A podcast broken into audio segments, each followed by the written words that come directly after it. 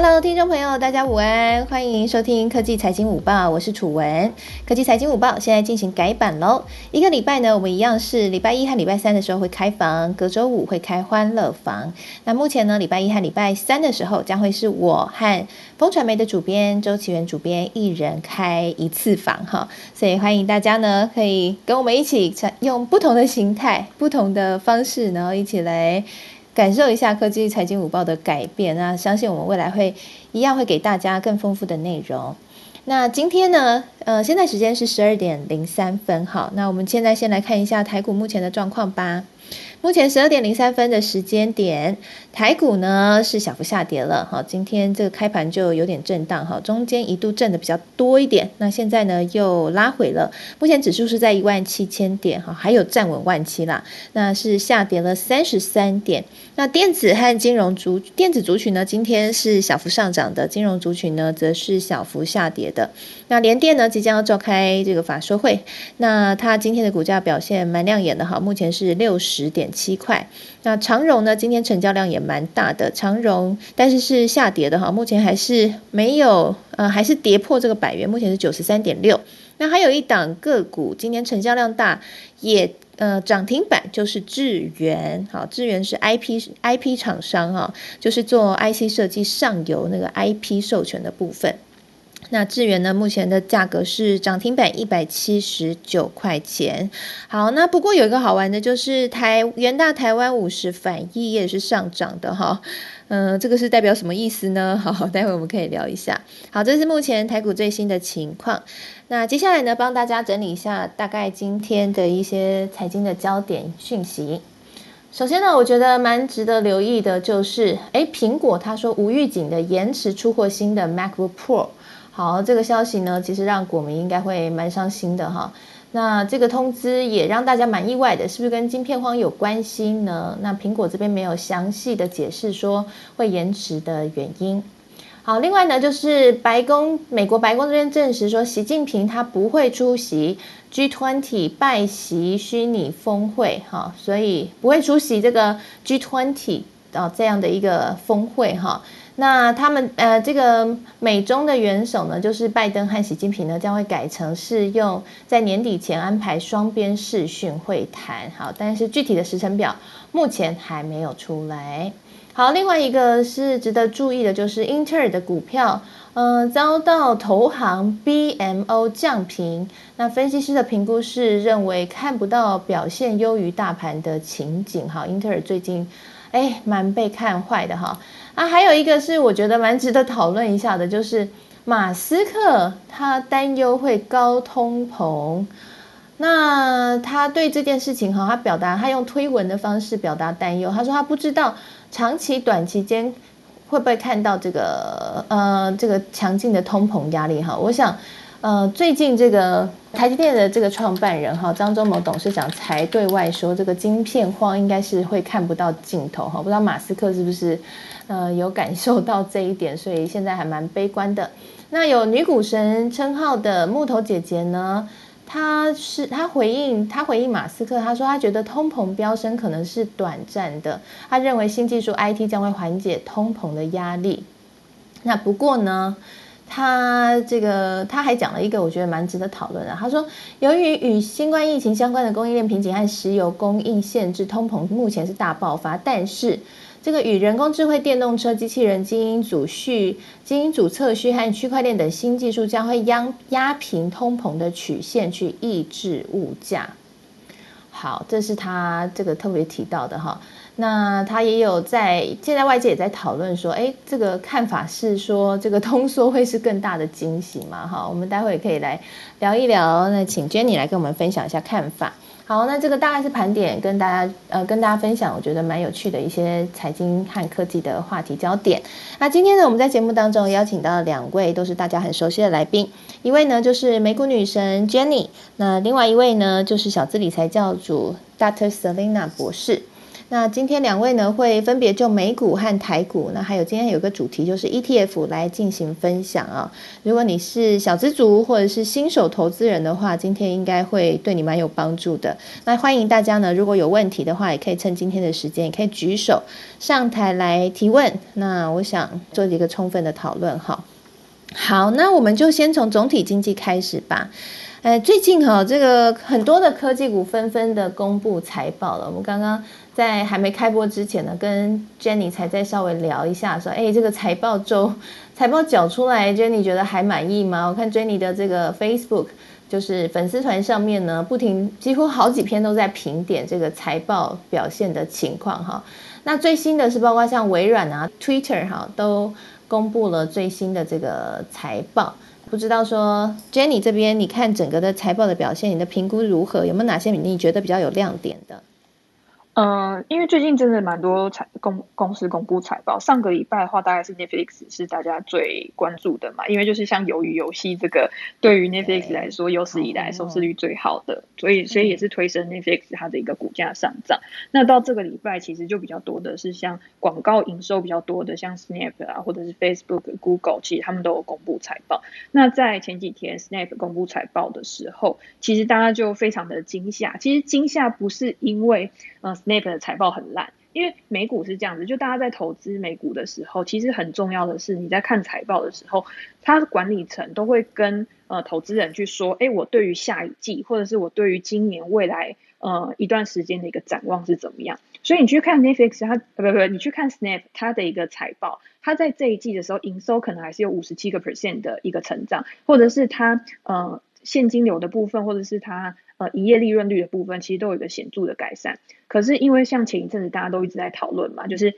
苹果的隐私权政策改变了之后，就是现在广告主他要去投放广告的时候，他去评估广告效益。因为大家现在去点 Apple 的时候，他是不是都会告诉你说你要不要这个 App 去追踪你的一些数据？那通常一般人看到的时候，因为讲到追踪这两个字，你是不是就会觉得，呃，我才不想要让人家追踪我到底在网络上面做什么事啊，或者什么之类，所以我们都会下意识直接就按拒绝嘛。所以就是因为这样子的一个原因，造成广告主他在投放广告上面，他也会变得比较保守。那他在财报里面他也有提到，像供应链的问题，其实也对于广告主的投放也会变得比较保守。的原因是因为，嗯，第四季其实大家都知道是零售的旺季，可能要 holiday season 出来了之后，大家要开始去买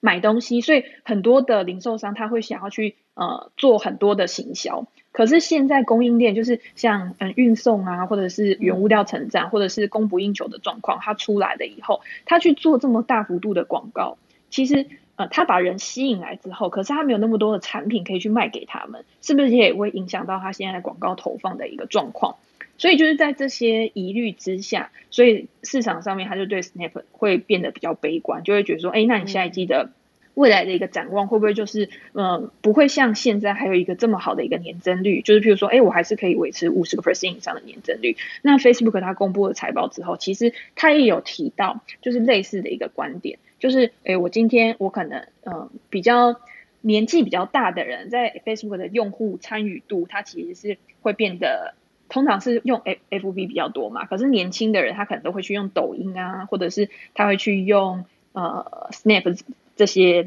软体，所以他也会觉得说，哎，第一个是他本身用户参与度下低，第二个是 Apple 的隐私权政策可能对他也是有一点影响。那我觉得 Facebook 它。就是因为这样子，因为它现在主要的业务还是广告营收嘛，所以这样子就让它股价有一个大跌。但它在十月二十八号的时候，马克他会出来，会对它就是未来的这个呃元宇宙，大家知道最近元宇宙很红，就是跟虚拟啊什么这些有关的，就是他会出来，就是说他未来他们的核心业务要朝向这个方向去做一个前进。那我觉得这个可能会是呃去扭转 Facebook 它现在一个困境，或者是它股价的一个弱。是一个比较大的一个转机，所以我自己对于 Facebook 这间公司，虽然说它昨天真的是还跌蛮多的，但是我不会那么悲观的原因，是因为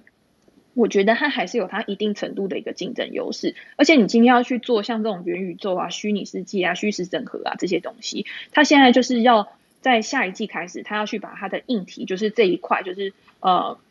这个业务去把它单独播出来，然后去做它的一个业绩发布。那我觉得这个也是表示说，哎，我对于我这一块业务我是有信心的，而且我真的有决心想要去发展它，它才会把它单独播出来，然后去做一个揭露嘛。所以我觉得大家。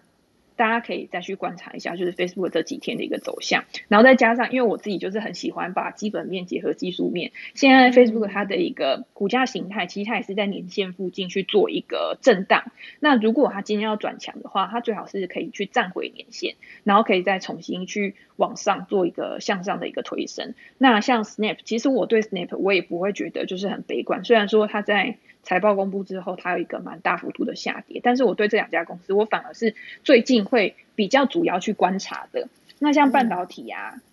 就是像昨天有没有悲观？我跟你讲，Intel 这个，我觉得它还是有它一定的竞争优势，可是因为它就是让市场上面的投资人，我觉得他是失望太多次，因为他每次讲出来的东西，可是他都没有办法很好的去实现。对，所以你今天他现在就说，哎，我现在还要持续的去做我的资本支出，然后去巩固我的一些先进制程啊，或者是去做一些可能未来可以有一些其他的一些接单的一个状况。可是你今天要投入之后，他要跟大家讲，哎，那可能会影响到我未来一两年的获利。那现在市场上面就是这样子嘛，我现在是看现在还是看未来？在现在这个当下，有这么多可能像 AMD 去抢占 Intel 的市占率，然后我的股价又表现的非常好的时候，你要怎么样让投资人去认同你，而且愿意真的把钱投下去跟你一起冒险？如果今天我是投资人的话，我一定想说，那我现在就买 AMD 就好了，或者是我现在就去买其他就是半导体相关的公司。我跟投市场是很现实的，就是你今天在做经营者的时候，跟在做投资者就是一个很大的不一样，就是我可以去选择真的在现在这个阶段。有竞争优势的公司，毕竟技术也不是说你砸钱就一定做得出来，所以它而且也需要时间。对，你要怎么样去把你的投入成本，然后去真的创造未来的现金流跟获利，这个是投资人在评估的。那中间可能需要一两年的时间，尤其是像这种半导体，就是呃晶圆制造这些。就是真的是需要很多大量的一些时间跟精力去投入的东西。我觉得投资人他真的没有那么有耐心。不过我今天有看到，就是呃，Intel 的 CEO 跟他们一些高管好像有开始在买他们自己公司的股票，所以我就想说，这个可能也是一个讯号，就是哎，我就是对我的公司很有信心。那有没有办法去号召其他的人，然后可以跟我一起就是做一样的事情这样子？哎，说到这个买自家股票啊，宏基陈俊胜也是都一直在买自己宏基的股票，哎。对啊，对啊，他最近好像还是有在继续买嘛。我觉得他也是对，就是自己公司非常有信心，然后才会去做这件事情。那你们怎么评估这种自己老板或自己这个重要营运者一直买自己自家股票的行为，你会跟吗？还是说还是保守的观望一下？我觉得这个是一个参考的指标，但是不会作为我就是真的去买进这家公司一个最大的诱因。但是我至少可以知道，就是说，哎，今天至少，嗯，公司的高管他有在买他自己的股票，表示说他真的是，呃，有决心去做这件事情。但是就像我讲的，就是我们是投资人嘛，所以我们就是用比较现实的一个情况来看，今天哪一家公司的股票可以让我赚的比较多，我的获利比较多，我自然就是会把钱投到那边去。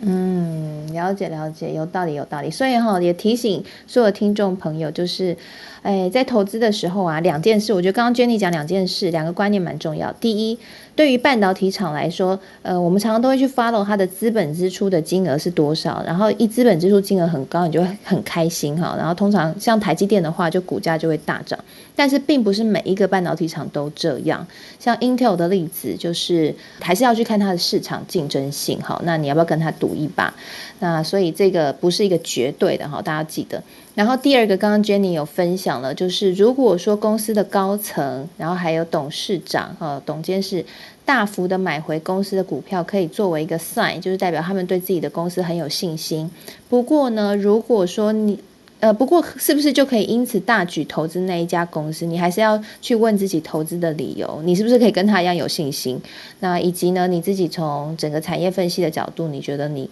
呃可愿不愿意支持这家公司？哈，所以。也不是那么的绝对啦啊，大家可以参考一下刚刚 Jenny 的观点。诶，那 Jenny 这一次的那个科技股公布好多财报，我看这一次财报亮眼的还蛮多的。之前前一波这个美股被通膨吓傻了嘛，一直跌一直跌。那这一波的这个相关科技股的一些财报啊，就是好像也有激励美股表现的变得比较不错，然后就忘记那个通膨啊要缩减购债的压力了。那有没有哪些公司是你觉得特别 surprise，觉得哇，让你觉得有惊讶惊喜的？嗯，其实我觉得好像都没有到很惊喜，但是真的如预 期，就是说真的都表现还不错。像 Tesla 这家公司，大家呃，因为我已经蛮久没来科技财经五报，大家记不记得就是在之前 Tesla 在年线附近的时候，我就有跟大家讲说，其实我觉得 Tesla 在年线是一个还蛮不错的买点，因为现在 Tesla 对我来说已经是一个稳健成长股。那为什么我会觉得它是稳健成长股的原因，就是因为你今天去看一家公司，它是稳健成长股还是高速成长股的时候，你要去看它的一个获利能力，就是它有没有办法去维持它的获利能力，甚至去提升它的获利能力，然后带来未来的现金流。那如果他今天只是，哎，我营收成长很快，但是我没有办法真的创造获利，我必须要把我的营收一直拿去持续的做投资，去巩固我的市占率的话，那这样子的话。嗯，就会比较偏向稳那个高速成长股。那你的呃成长可能你的每一季的年增率可能就是要维持三四十 percent 以上。那 Tesla 其实它不管是在哪方面，我觉得它有做到。第一个是汽车。电动车的一个产业，它本身现在就是一个高速发展的一个产业。那 Tesla 它也本来就是这个产业中的一个领导者。那它在这一季的时候，相比于上一季，它的毛利率又在持续的去做提升。那之前呢，很多人在诟病的就是它这个碳排放的一个积分收入，其实也比例也有下降。那在未来呢，其实我觉得你现在去看 Tesla，它在造车收入这个部分，其实我觉得都表现的还蛮好，而且一直是往好的方向去前进。那你说其他的，譬如说它在未来。自动驾驶的订阅，或者是就像那个 ARK 基金他讲的，哎，未来可能会有自驾计程车，我觉得这些都是提升它估值的另外一个 bonus 而已。那就像他最近他也有跟那个赫兹出租车，就是有人去买了他十万台的这个电动车，然后去可能在未来的时候可以去创造一些。就是对 Tesla 的营收可能有一些额外的收入，因为这十万台是在未来的十四个月去分批做交付的。那如果 Tesla 它今天在产能的提升上面，产生产效率的提升上面，它可以有一个更好的发展，然后供应链的瓶颈可以有一个妥善的一个呃解决的方案的话。我觉得对 Tesla 这家公司来说，长远来说一定是比较好的，对。但是我不会就是说，哦，他今天拿到十万台单或怎么样之类，或者是他这几天就是有一个高速上涨嘛。譬如说，他前天的时候可能一天就上涨了十几个 percent，现在破千呢。嗯，对对对，然后最近又有人开始问我说：“那我现在要去追 Tesla 来不来得及？”那我就是回到我之前，就是今天它既然已经是一个稳健成长股的话，它在飙涨的时候，其实稳健成长股就是像我刚刚讲的 Facebook 或者是尖牙股这些大家都很有兴趣的公司，你今天不要去追涨，你反而是等股价冷静的时候，它有拉回的时候，你再去做一个买入，会是比较好的策略。嗯，而且接下来应该。股市还是震荡的机会会比较多吧，对不对？因为像要走向这个缩减购债啊，要升息了，应该整个股市还是会有一些需要盘整的时间。对我有在我最新的 p a c k a g e 讲，就是因为大家现在还在想说，哎，年总会年底要做缩减购债的动作。我觉得这个消息其实，在之前九月中开始，不是有一波一波拉回嘛？其实我觉得市场上面其实已经把这个情绪做个消化。那鲍尔他其实也有讲，就是我今天做缩减购债的动作，并不代表就是我要开始去做升息。即便是现在联总会它的升息预期已经提前到二零二二年底，但是我觉得在这中间的过程当中，不管今天是疫情啊，或者是供应链的问题，或者是任何就是。会影响到总体经济环境的这些因素，它的不确定性都太大了。所以我觉得真的就是你今天升息的那个讯号，或者是提前的时间表，在。越来越明确，然后变成市场上面的一个主轴的话题的时候，它才会再次的去影响到股市的一个波动。那在上个礼拜的时候，其实呃道琼跟 S M P 五百指数都已经有创高了。那昨天如果大家去看纳斯达克一百指数的话，纳斯达克一百指数我记得也是在盘中的时候应该是有创高，但是因为收盘的时候其实是收。就是昨天其实收盘就是收的比较弱啦，所以我觉得在这边有可能会有一些整理，但是我目前趋势我还是觉得说它会在持续的创高，会维持一个比较强势的一个哦，所以整体的大盘你是认为还有机会再创高的？我觉得有诶，因为我觉得大家就是每次就是创高之后，大家就会觉得说哦创高了，你就会开始听到很多就是说什么会有崩盘，会有怎么样。可是我自己就会觉得说，你现在还没有一个很主要的因素，再加上就是现在科技巨头还有一些其他的公司在公布财报，财报就是在之前，大家你看之前没有财报的时候，大家市场上面很无聊，就开始关注什么通膨啊或者是其他的东西。现在开始财报的时候，其实大家就比较忽略。那现在值率大概就是在一点六几个 percent 左右嘛。那我觉得大家如果是习惯这个值率在这个部在这个附近的话，那如果今天又有一个好的财报出来，那我觉得激励大盘向上的机会会比下来高。但是如果今天财报哎开始慢慢就开始缓和，然后比较重要的公司都开始公布完财报，那市场上面的焦点或者是媒体的焦点会放到哪边？对，大家就开始又开始胡思乱想的时候，这个时候大家就可以比较保守。哦，所以要等到那个刚刚讲到的又开始胡思乱想的时候，我们再开始来注意这些科技股，他们如果股价有回落的话，再开始进去布局，这样会比较适切，对不对？呃，对，我觉得大体上是这样子。当然，中间就是大家在挑选公司的时候，还是要看他这一季的财报到底有没有办法去维持它一个很好的。那那个马斯克最近担心通膨，那木头姐姐是说不用怕哈，甚至还说什么通缩的这个议题。你你看那个新闻，你自己的想法是什么呢？哦，对这个问题呢，其实那个 Kathy Wood 他在。这个月就是十月初的时候，因为他每个月都会录一个影片，就是分享他对总体经济的看法。那那个时候呢，因为他就有提到油价，因为油价最近其实也是很强势嘛，或者是一些劳动力短缺啊，或者是任何会推升通膨的因素，他在里面都有一个讨论。那我自己其实。呃，我觉得就像马斯克讲的，长期我不知道，但是我觉得现在短期的状况就是现在通膨确实是一个市场上面的问题。那就像鲍瑞他其实在最近的谈话，我觉得他对于通膨这个之前都是什么短暂的啊、暂时的啊什么，可是他我觉得他现在态度有一个变化。那今天换算到投资人上面，就是你今天做的是一个长期投资还是一个短期投资？因为短期你现在看到很多财报，确实很多的公司，它就是把这个供应链的问题、把这个通膨的问题列作它。呃，获利的一个减项，也就是说，今天我获利不好，或者是我在未来一季，我有可能我的获利会遭到侵蚀，就是因为通膨的关系。那今天 K C Wood 他讲的，譬如说，像如果今天 A I 自动机自动化或者是机器人可以去取代劳力，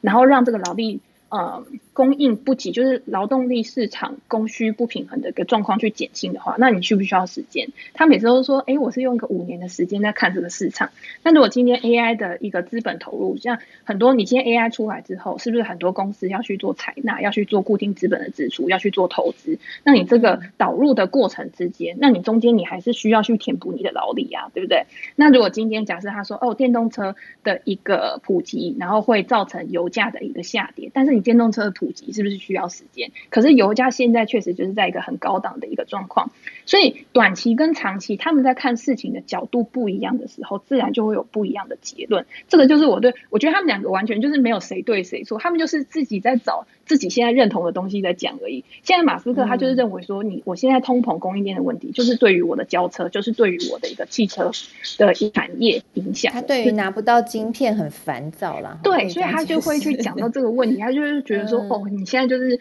呃通膨问题或者供应链问题，就是造成我的困扰。但是 K C 他是以一个投资人的角度，因为他不用去管这种经营层面的东西嘛，所以他会告诉你说啊，你不用担心啦，啊，过一阵子好了之后呢，就会没事了啊，以后就是什么有电动车啊，或者是有什么。机器人的时候就会没事。问题是你没有想过，就是你今天在持股的时候，你是以一个五年的周期，但是一个企业它有没有办法去撑过一个五年？如果是一个高风险、高波动的一个企业，它可能这一两年，如果它拿不到东西，或者是它影响到它获利，影响到它的股价，甚至是影响到它整个营运的状况的话，它还有没有办法去维持它在产业中的竞争优势？这个才是投资人要去想的问题。嗯，所以 Cathy Wu 讲的比较远啦，我觉得还是要比较关注通膨，因为像刚刚 Jenny 讲的，对于各个公司来说，通膨成本上扬，或者说晶片荒，我拿不到我的原料，拿不到我的那些零件，我他妈以这个。公司就营运不下去了，我这财报也不会漂亮哈，所以 Cathy Wu 讲的比较远，我们可以先暂时先忽略，我们还是比较关注一下马斯克的呐喊哈。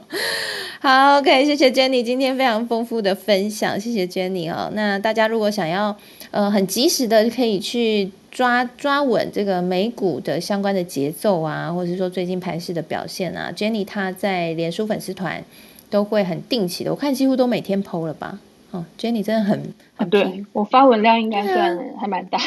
蛮高的，对对对，就每天 po。然后 Jenny 也有一个 podcast，大家可以去听听哈，欢迎大家可以 follow 一下。好，那接下来我们就来聊这个小资族的最爱了，也是我觉得啦，就是如果你今天是小资族，你是投资小白，要挑投资工具的时候，我不希望说 ETF 真的是最好的选择。那一为什么呢？因为 ETF 它是一篮子的股票，然后它的交易税、手续费也都比较低。那它的买卖要变现也比基金还要快，而且它也相对投资比较简单哈。因为基金的话，你还要学会去看说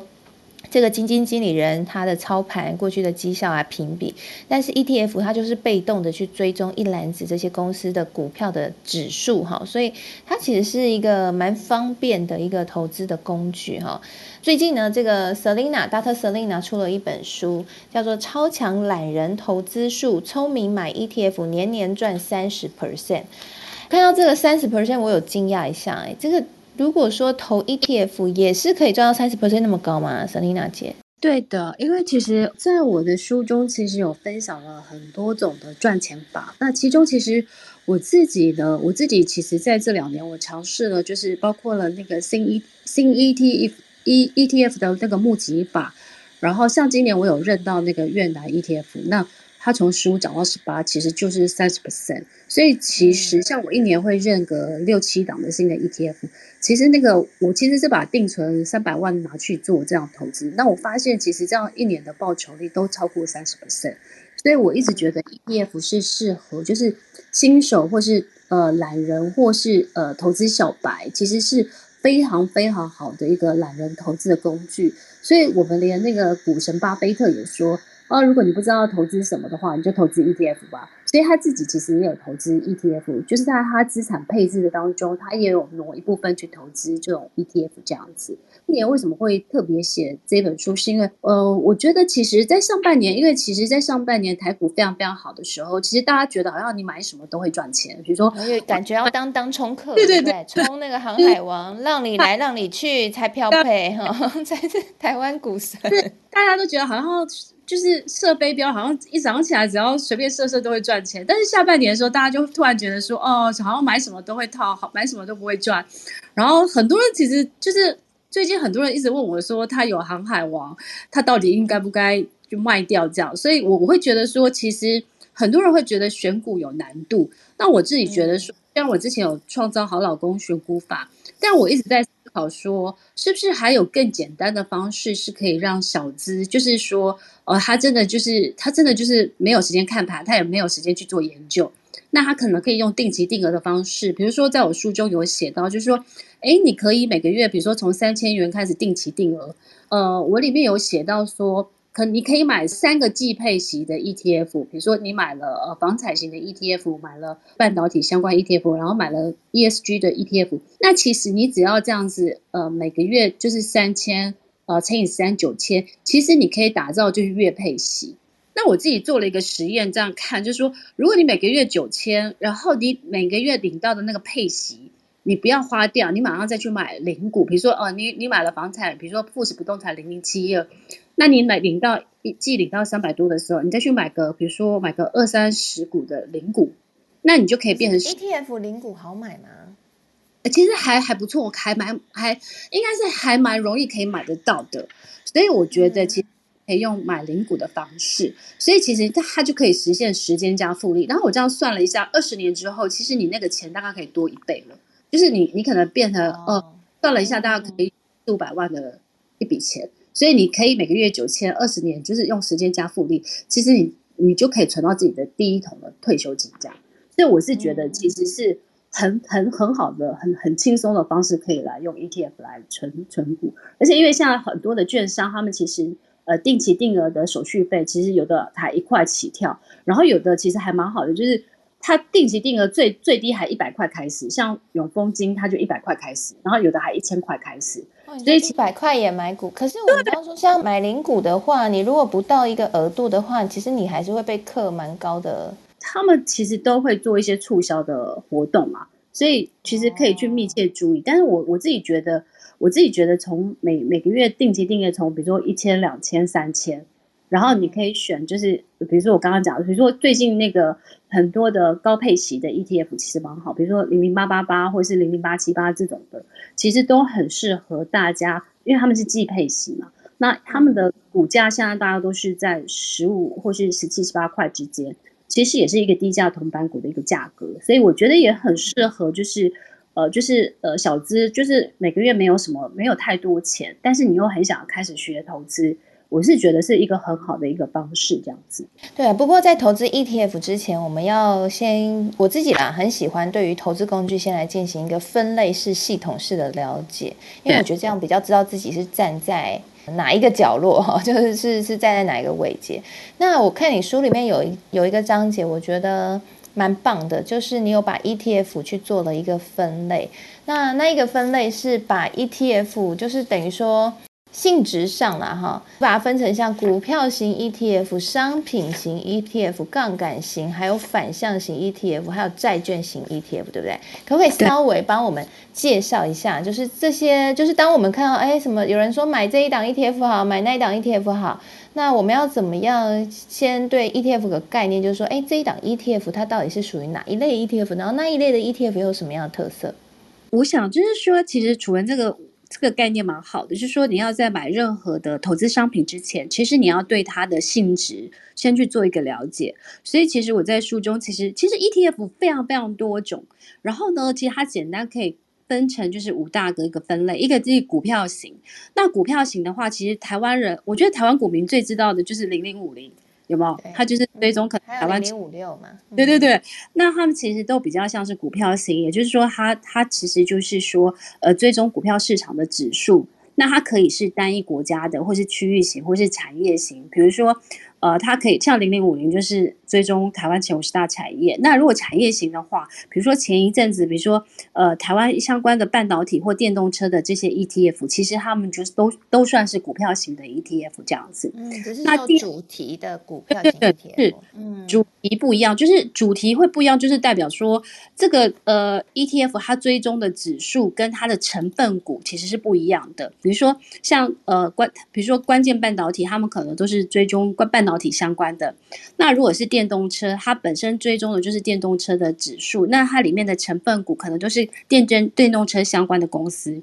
所以可以再看看，就是说，哎，你喜欢什么样的一个未来的一个产业？那你可以选择这个类型的一个 ETF 这样子。所以这个是股票型的 ETF。那第二种就是商品型的 ETF，那大家比较常见的应该就是说黄金的 ETF 或是呃石油的 ETF 这样子。那很多人就会担心说，哦，我举例好，可能最近大家大家觉得通膨，那可能大家就会觉得说，哦，是不是石油的 ETF 会涨，或是呃比如说黄黄黄豆的 ETF 会涨这样子哈。所以这个就是商品型的这个 ETF 这样子。那这个是你对于就是原物料你有喜欢的话。那你可以来研究这个类型的 ETF，那这个是当这个 ETF，我想补问一个问题哦，因为我看你书里面有讲到说，就是像黄金啊，就会是说市场比较动荡的时候，大家要避险，那就会跑去买黄金。那所以我们是不是也可以观察黄金 ETF 它的走势，或者是我们真的觉得很动荡的时候，我们也可以去用黄金 ETF 来作为一个避险标的？呃，我我觉得逻辑上是可以的，但是因为黄金 ETF 类别还是非常非常多，所以我觉得还是要它大概稍微再去做一点点功课这样子。哦，比如说像元大，它有元大 S M P 黄金这样子，嗯，那它就是追踪可能就是比如说标普高盛黄金 ER 指数，所以我觉得呃，就是逻辑概念，就是因为黄金是避险嘛，所以当比如说呃，就是经济在动荡的时候，可能大家就会觉得说啊，黄金或是黄金可以抗。通膨保值，那你可能可以就是去做参考，但我觉得它一样的逻辑就是说，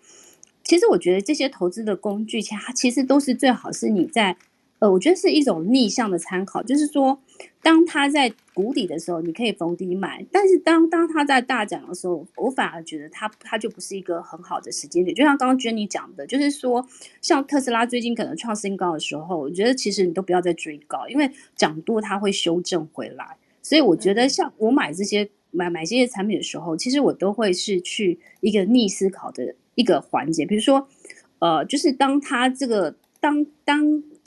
就是它不是在很高的时候，你去买它这样子，我觉得这个会比较好的一个概念，这样子。嗯，懂懂懂。那跳这像这样的黄金 ETF 啊，我们是不是可以拿来做资产配置？就是说，呃，整个投资组合里面放一点，然后另外就是说，像这种黄金 ETF，刚刚说其实有好几档嘛，是要挑成交量比较大，对不对？因为到时候买卖也会比较方便，对吗？对。可是我我觉得这个问题还是要回到说你自己的呃整个的一个资产的状况。假设说你并没你并不是说有高资产的族群的话，那我觉得其实我觉得还不是很建议的。所以我觉得还是要看你现在投资的 status。假设你像，就是你钱没很多，你就别别那么不再讲要分一点出去做资产配置，你效果其实也不大。对对对，所以我觉得，因为会做那种比较高资产配置，我觉得都是，当然你至少有千万以上，你再去做这个思考这样子。那我觉得一般的，一般比如说你是一个月定时金的这种，或是你大概只有呃每个月想说几千几千，我觉得就不用想到那么复杂这样子。好，我刚刚看了一下那个元大 S M P。呃，黄金的这一档 ETF，目前呢，它之前有一阵子就是震荡哈，最低有到二三点一二，最近有小幅回升，哈，已经来到这个接接近这个二，目前价格是二十三点八二啦，哈，提供给大家参考。好，谢谢 Selina。那后面还有几个 ETF，好像杠杆型的 ETF，哎，今天那个杠杆型 ETF 就很红哎，有一个成交量很大，就是元大五十反一。哎，它算是反向型 ETF 啦，哈，不算杠杆型，对不对？呃，那我们先讲反向型好了。其实我应该反反向型的，通通常你会去看一下哈。如果说呃，就是台指在，比如说它是在一个位阶比较高的，然后。嗯，就是通常外资他会去搭配，像去做做一个，比如说他会买一个台湾五十反一，然后他去做一个避险，就是就是他可能去做一个比较做空或是对冲的一个风险的工具。也就是说，他可能会觉得说，哎，那比如说像像我觉得台股它在一个整数整数关卡的时候，它通常都会有一个心理的关卡，比如说现在是要攻一万七千多点的时候，那。大概就会有一些，或是它是呃一个反弹到了一个，比如说一个，比如说呃月线，然后是比较呃关键的一个呃就是指数线呃就是一个点的时候，那通常这个时候大家就会觉得说，哎，它是不是会回档整理？那回档整理的时候，它就会去做一个，比如说它就会呃搭配一个反向的这个台湾五十反一这样子。所以当台股呃就是就是看起来会会回档的时候，那大家就会去买反一这样子，那我觉得这个反一其实你你也可以搭配一下去看一下，就是台币的走走势。如果今天台币的走势是台币就是很强的话，那其实外资台币通常很强的时候，其实外资会比较做多；那台币比较弱的时候，其实它台呃外资才会去再去做一个。呃，比较反向的一个操作，所以我觉得这个台币蛮好像有走强哎，我刚刚看一下台币最近是呃，对对对，在走强中。其实现在是因为呃一万七千点这个关卡，所以其实它它会去做一个就是呃，而且加上呃近期开始会有一些季报开始陆续去做公布这样子，所以其实就是有时候大家像因为今天台呃联电法说会，所以其实大家就会市场会有一些。嗯，就是不确定的时候就会会这样。像今天连电很强，就是大家会觉得说，因为因为连电也整理了一段时间嘛，然后呃，大家就会预期说，哎，还是不是法说会会会试出力多这样，所以今天就会有人去去做一些卡位这样子。反正我觉得其实这些投资都是，其实我觉得投资都是有策略有布局的，就是就是说你在做投资的时候，那你会去思考说，哎，我是呃我是要。呃，就是钱变大，或是我是零股息，那每一种每一种的策略不一样。如果你钱变大的时候，你做价差，跟你做零股息的选择，其实你们的呃挑的标的物其实是不一样的逻辑，这样子。所以我觉得投资还是要回到自己的一个策略，跟自己的一个就是呃就是呃追求的这些报报酬率啊，或是你可以忍忍受的波动这样子。嗯，对。好，所以除了呃反向型 ETF、股票型 ETF、商品型 ETF 之外，还有杠杆型的 ETF。哎，这个杠杆型是又是什么样的概念呢？杠杆型的话，它有一点是，就是呃，就是如果你觉得股票型的 ETF 变化比较少的话，投资报酬率比较低，那你可以选择杠杆型的 ETF。那它有点概念，就是一个加倍赌注的 概念，就是说，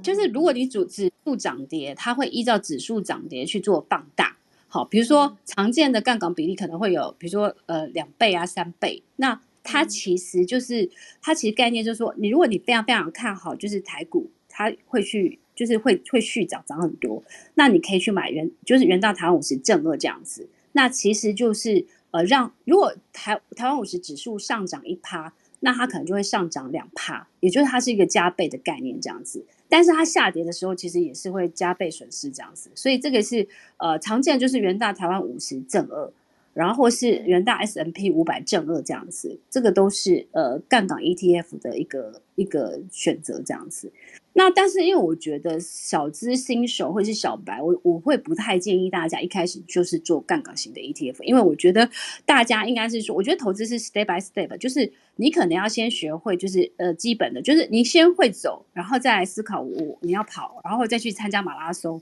所以我觉得应该是呃，就是这个杠杆型，我觉得是你对于整个的投资你是比较老手，或是呃你你已经在 ETF 投资你有比较多年的一些经验，我觉得可以再来去做思考。那我觉得投资小白跟小资，我都还不太建议大家一开始就是呃来做杠杆型的这个操作这样子。嗯，难度比较高啊，跟反反向型应该也算难度比较高，对不对？对对对等于是做空的概念嘛。对对对，但是我自己觉得，如果说你投资到一个程度的时候，其实因为我觉得你买进股票，它基本上就是看多。但是我觉得，其实我自己觉得，就是你当你投资到一个程度的时候，其实你应该会学习去做空。也就是说，这个可是我觉得它是比较一个进阶的一个程度。那我觉得是你对于整个的投资的经验跟呃，就是你累积的 know how，还有就是说，呃，你对于这个 ETF 的操作，你已经有比较多的心法，然后你的资产可能也相对的比较多一点的时候，我觉得慢慢可以再来去做考虑。但是我觉得在出街的时候，我觉得这个都是，我觉得很多东西就是你你你可以先先有那个观观念。但是你不一定在这个 stage 的时候你就开始去操作这样子，那反而是 step 对这样子，那你慢慢去累积，比如说哦，你先用定时定额，然后你呃你买买进一个高配息的这些 ETF，然后你可能赚到了一些，比是比定存多了个五六倍的一些报酬率之后，然后你用时间加复利这样慢慢去滚出你的第一桶金之后，我觉得，然后你的投资的 know how 也越来越好的时候，我觉得那个下一个阶段你可以去做考虑这样子。嗯，了解了解。那最后一种。ETF 是债券型 ETF，这个应该就是小资族很适合的，对吗？它就算是最稳健、最安全的 ETF 吗？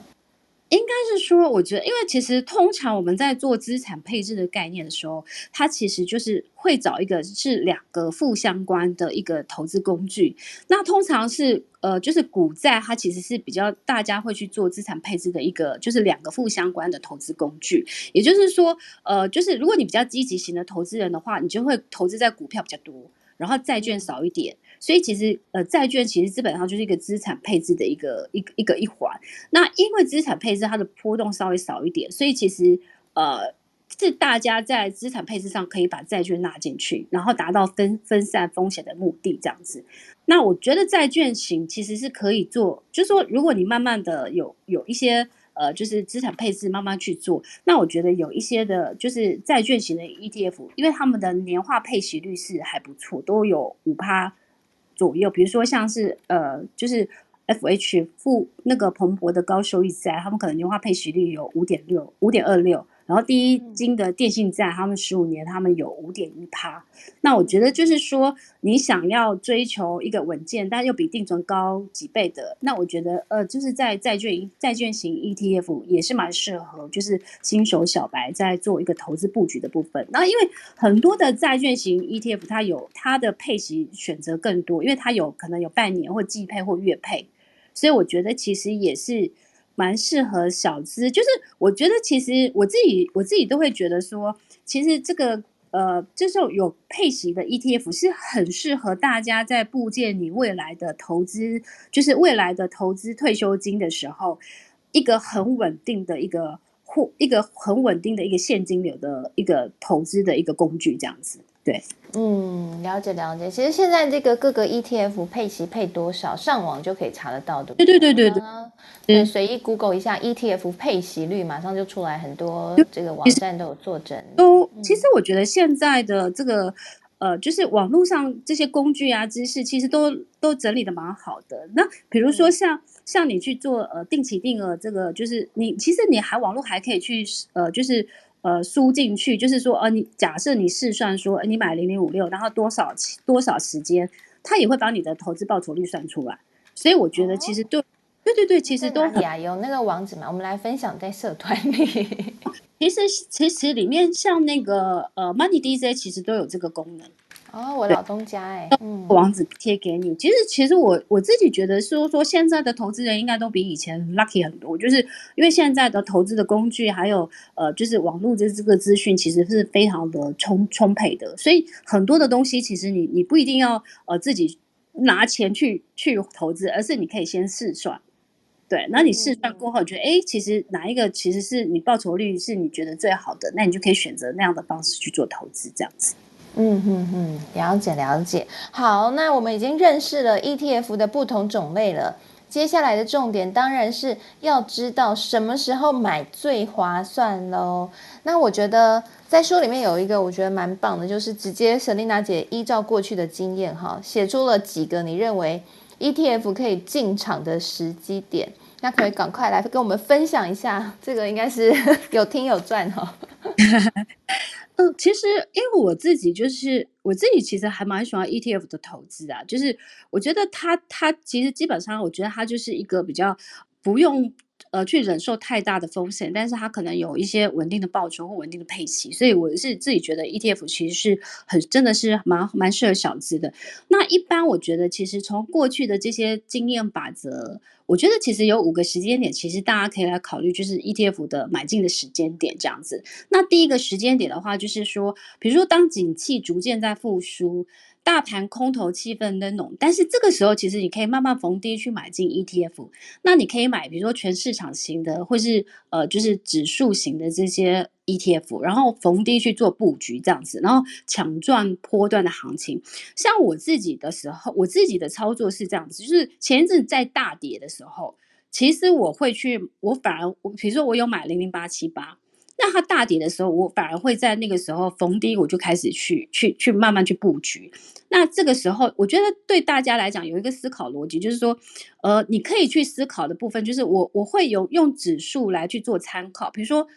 呃，也许我我有打算要买呃十张或五张，那我可能以指数往下跌一百点的时候，我为基础，我每往下跌一百点，我买一张。所以其实这样你就可以去做一个，就是呃，就是微笑曲线的一个买法。所以这个是我我我可以可以用这样的方式去给大家。那如果说你可能没有那么多钱可以买一张，那你你也可以用同样的逻辑，就是每大跌一百点的时候，你可以去买零股一百股这样子。然后这个是我觉得是就是第一个时间点，然后再搭配呃操作的技巧。嗯，那第二个时间点的时候，就是说。呃，当外资在大幅买进台股的时候，其实你可以买进 ETF。那因为一般，其实我我我觉得外资，因为外外资在操作台股的时候，它的中心的思考是汇率。好，所以其实他买的时候，他会买的都是因为外资其实不不太认识很多的，就是 local 我们很多 local 的这些股票，他大部分都是买大型的全值股，比如说他会买台积电、联电啊、红海啊、联发科，假设是买这些。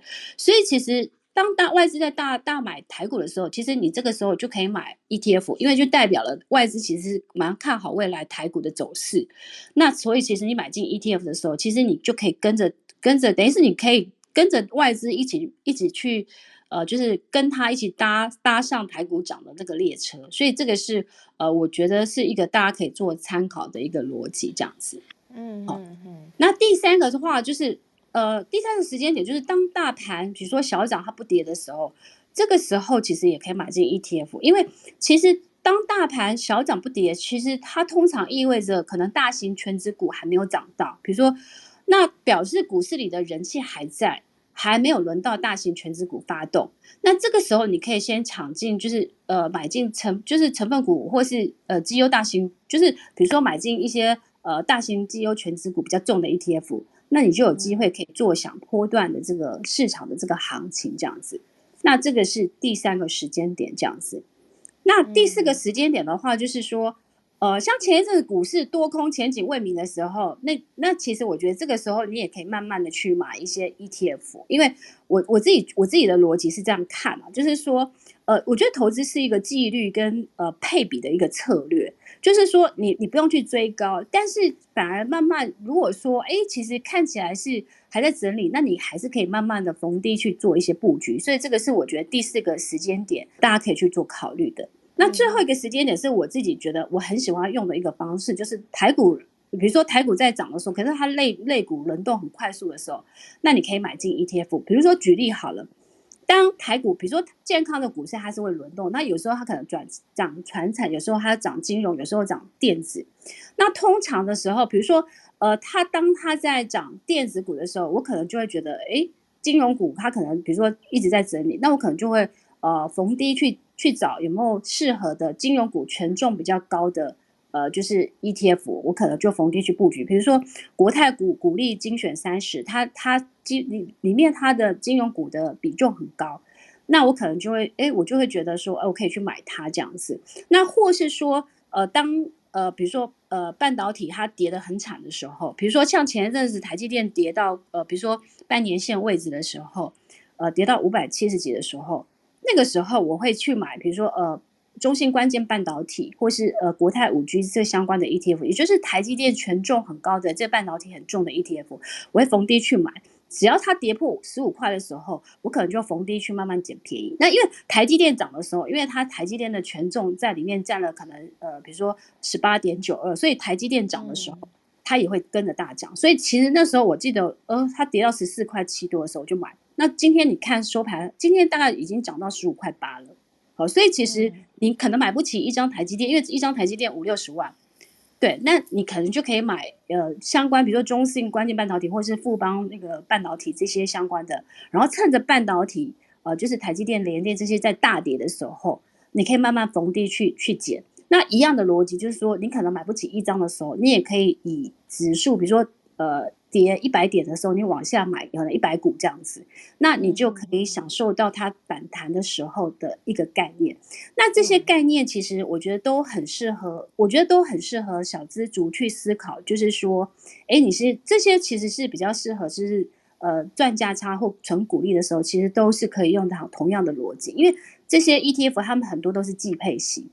所以其实。有一个很好的地方，就是说，如果它涨涨得比配息多个，比如说两倍、三倍、四倍，你可以做价差卖掉。但是如果没有的话，你就是每年呃每年领季配息，我觉得也都很好这样子。所以这个是我觉得为什么我觉得 ETF 就是特别是季配息、高配息的 ETF 是非常非常适合小资的。就是呃你逢低买的时候，你有机会做价差，但是你没有就算赚赚不了价差，你还有机会领，比如说每年五六趴的这些配息。所以我觉得都是很好很好的一个选择，这样。谢谢 Selina。其实我觉得哈，刚刚 Selina 讲到一个重点，就是如果你是小资族，你买不起台积电，那台积电一张要五六十万嘛，哈，那其实你买这个台积电占比比较大的 ETF 就是一个好的选择。我个人觉得啦，它是有个优有个优点，因为你你看啊，像那个刚刚 Selina 姐讲的那些半导体的 ETF，大家一张也都。一点五万、一点六万左右，哎，其实就它在买卖上面也更容易，因为我坦白说，我觉得台积电的零股，好，有些人会说要存台积电的零股嘛，哈，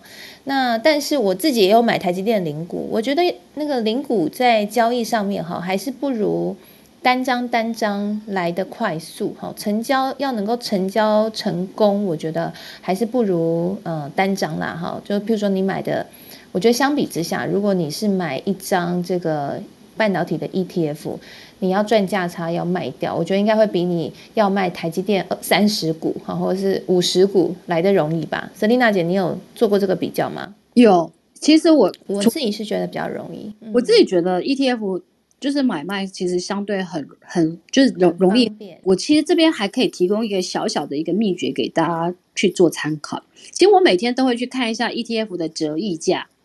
好，那其实我会看一下它的那个净值跟市价。如果我今天看它的，比如说净值高于市价很多的时候，就代表这个 ETF 是相对折价便宜的。那我反而会，我我也会参考一下。如果它真的是折价太多的时候，我就会逢低去买进，因为代表了明天，因为知道 ETF 它都会有造市商跟供应商，因为正常的 ETF 就是正常。良好的 ETF，它的正负差距大概是，就是它会贴近于市值，会贴近于它的净值。好，所以其实被动追踪那些股价的的指数嘛，所以照理说应该要一样，哦，就是它市价要跟净值一样。那所以如果今天这个 ETF 其实它的就是折，就是等于是说它的净值高于市价太多的时候，那我就觉得它明天有机会会涨，因为它的那个就是它的那个造市商、供货商，就是那些券商会把它拉抬一点这样子，所以我就会我就会去看这个这个数数字。那那同样的，如果说今天它的市价已经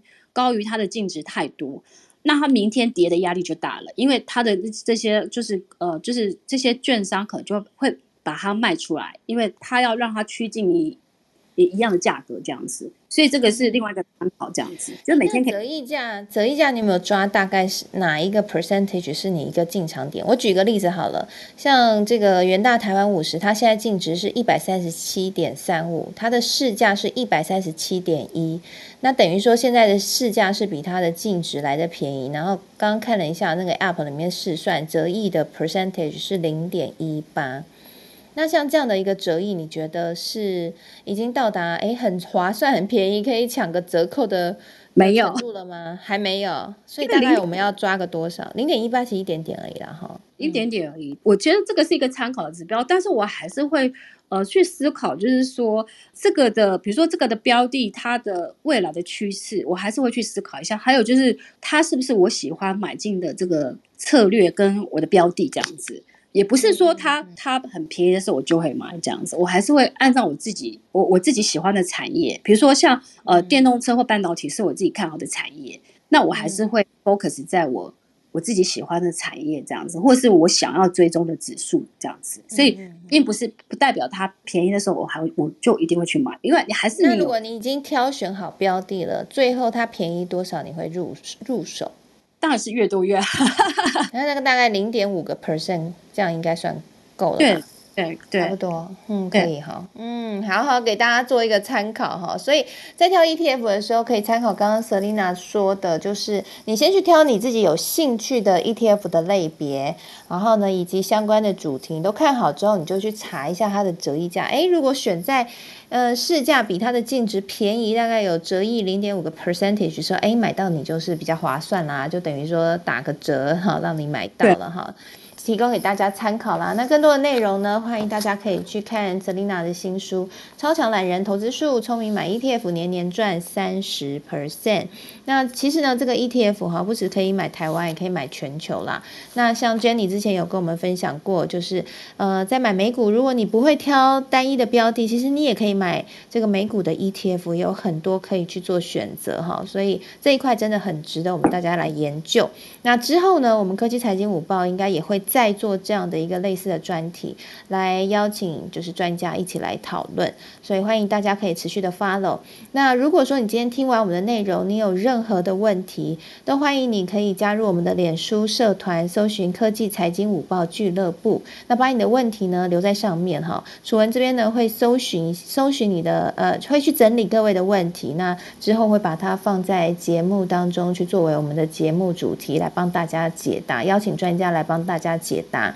那我们在社团里面呢，也有一个问卷的调查，那也邀请大家呢可以加入社团，然后发表一下你对于我们节目的建议。那么未来也会根据大家的建议还有评论来修正我们的节目的内容。那如果你是刚刚才加入的听众朋友，前面精彩的分享哦，前面的这个我们除了有聊 ETF 的分类和买进时机之外，我们还有对于近期的美国的科技股的财报哦进行点评，那还有聊了。一下美股的展望、通膨的相关的议题哈。那如果你没有听到，没有关系，邀请你呢，也可以加入我们的脸书社团哈，或者是你可以 follow 呃我的粉丝团。那我们都会把这个今天的音频的连接抛给大家。Apple Podcast 你也可以搜寻科技财经午报订阅，你就可以看到我们待会会上传的音频了。好，谢谢大家今天中午和我们一起共度这个美好时光，也特别感谢今天美股女神 Jenny。